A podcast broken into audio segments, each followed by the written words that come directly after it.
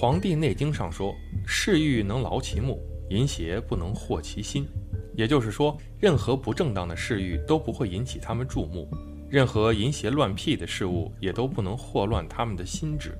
可见，淫欲自古就是人生的最大阻碍。这里的淫，并非单指色欲，统称所有过度的欲望，诸如骄奢淫逸、贪妒等等。许石林在《桃花扇底看前朝》上讲：“古云秦者禁也，所以禁止淫邪，正人心也。”也就是说，不要将琴声弹奏得太顺随人的欲望，以娱乐人，而要用琴声驯化人的性情。削弱人的一些不正当的天性和欲望，使其达到正的效果。在古人看来，中正典雅的音律是可以在很大程度上帮助节制淫欲。杨绛在《走到人生边上》也讲，西方人说人有七大罪恶：骄傲、贪婪、淫邪、愤怒、贪食、嫉妒、懒惰。这七种罪恶也包含了佛家所谓贪嗔痴。这种种罪恶都植根于人的血肉之躯。是啊，在我们身边，有些人做人做事显得冷漠无情、唯利是图，对待他人的情感更是显得不负责任，从不想吃亏，而是想方设法获取更多的好处。典型的唯利是图之人很淫邪，因此这样的人也被大家称为淫邪过头的人。但是在这个社会，不单单只有这些淫邪过头的人才叫淫邪，那些深藏不露、心术不正、淡静若水的人，往往都显得非常的低调，实质上也是低调的淫邪人，只不过他们很会隐藏自己的不足罢了。上面所说的这种淫邪之人，不值得我们好好交往，我们见到了一定要懂得及时远离。其实那些深陷淤泥、乐此不疲的人，往往一看便知。那么，淫邪之人究竟会有哪些特别的表现呢？第一种表现，唯利是图、贪得无厌。在淫邪人眼中，总是会把利益放在第一位。面对自己的利益，面对一些公众的利益，甚至是面对一些他人的利益，是不会放过夺取利益的机会。而且，无论利益大小，只要被其看中，必然背信弃义，不择手段。这些人善心不够，往往不把情义放在第一位。容易犯淫邪，在他们的眼里，唯有利益才是根本。大成里去六波罗蜜记载：不邪淫多修习者，得生天上。若人生中七世寻良，杂阿含经卷第三十七佛与龙王说：人不犯邪淫，得四明智所叹之德。因此，这样的人应该要多去学习善行知识。人生路上离于邪淫而不失者，后常有大富贵之福报。邪淫之人的唯利是图，在于贪念人间的淫欲无度，其因果报应必定惨烈。邪淫者必受恶报，现世及后世因果报应真实不虚。古人云：“世人不信因与果，因果何曾饶过谁？”邪淫之人久之就会臭名远扬，到头来会落得个身败名裂的苦命，命中时必至恶道地狱中。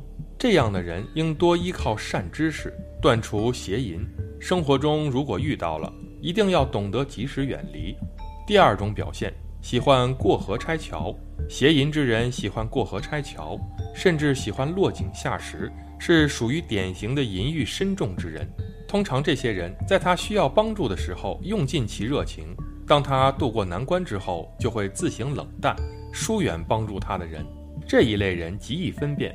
俗话说：“事出反常必有妖。”这类人事前大多冷漠，突然热情，必是无事不登三宝殿。渡过难关之后，自然是恢复常态。关键在于其冷漠的本性，注定不懂感恩，热情也只是求生的本能。所以事后即便恩人有难，但与自己无关，甚至会退避三舍，以防殃及。更有甚者，落井下石，撇清关系。这样的人往往心机深重，没有慈悲之心，利益在前，自私自利。个人自扫门前雪，不管他人房上霜。其实到最后也没有什么好的结果。他们对待别人的不好，后来也会报应到自己身上。人不见天见，自古因果不饶人。《中阿含经》卷第五十五记载：好淫邪者有五字防：一者多生不好；二者王法所及；三者怀疑多疑；四者死入地狱；五者。地狱罪竟受畜生，可见果报惨烈呀。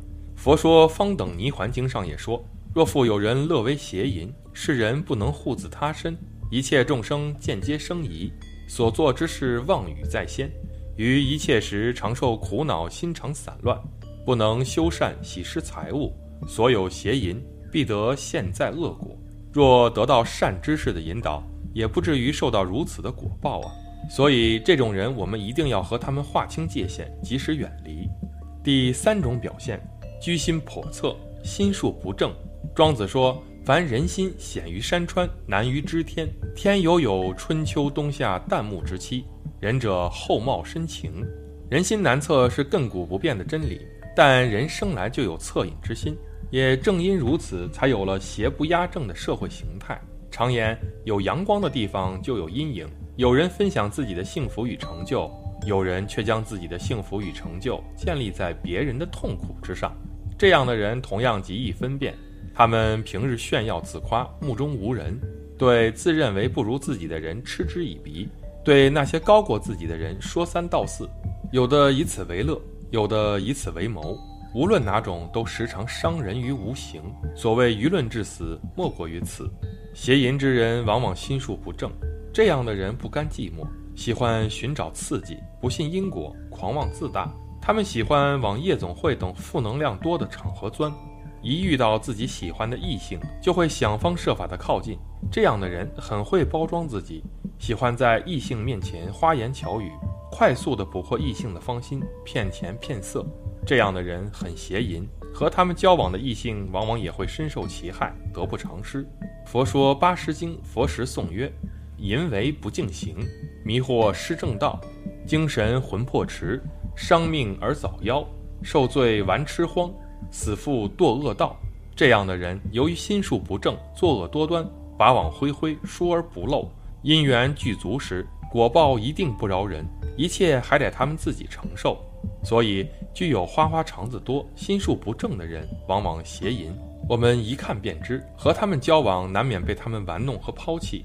所以，我们见到了，一定要及时远离。第四种表现，言行不一。邪淫之人往往言行不一，这样的人喜欢夸夸其谈，喜欢把一些子虚乌有的事情说得惟妙惟肖，说得头头是道，但是却常常不落实在行动上，说一套做一套。这样的人是典型的淫欲深重的人，一副死猪不怕开水烫的样子，不知道悔改。和这样的人交往。我们得到的一定是伤痕累累。《优婆塞戒经》记载，犯邪淫有五罪：一者亡钱财，二者堕经部，三者未县官，四者得怨祸，五者己命尽堕恶地狱中。正法念处经上也说，淫邪不善行，有两种果报：一者得丑恶欺负，又不真良；二者为他所坏。可见其果报惨烈，所以在他们的身上很难看到有满满的正能量。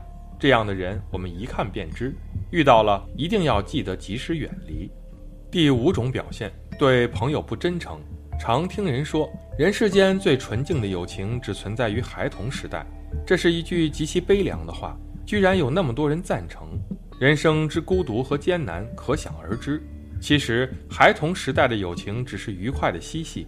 成年人靠着回忆追加给他的东西很不真实，友情的真正意义产生于成年之后，他不可能在尚未获得意义之时便抵达最佳状态。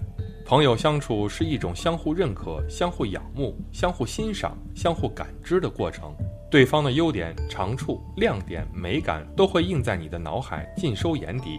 哪怕是朋友一点点的可贵，也会成为你向上的能量，成为你终身受益的动力和源泉。朋友的智慧、知识、潜质、激情，是吸引你靠近磁力和力量。同时，你的一切也是朋友认识和感知的过程。朋友之间贵在真诚相待，诚则交之，疑则离之。自私自利、心术不正的人，不妨舍之。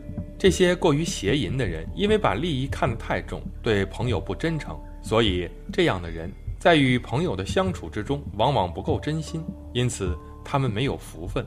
没有真心朋友，更没有知己，他们很难会得到身边人的友谊。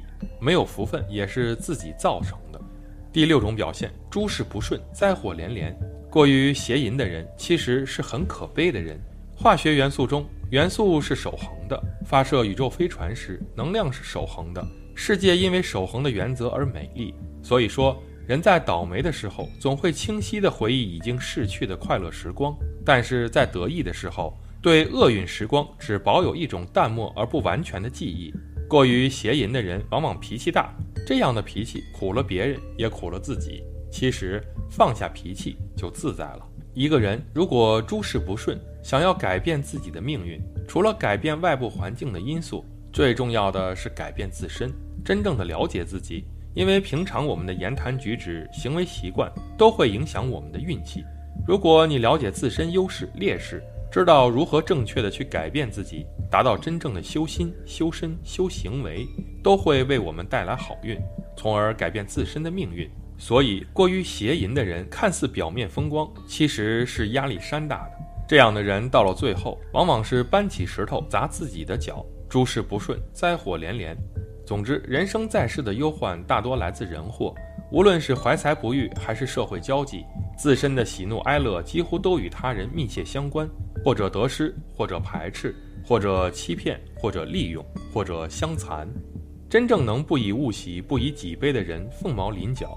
而避免人祸的关键，则在于如何正确的识人。孔子说：“视其所以，观其所由，察其所安，人焉搜哉？”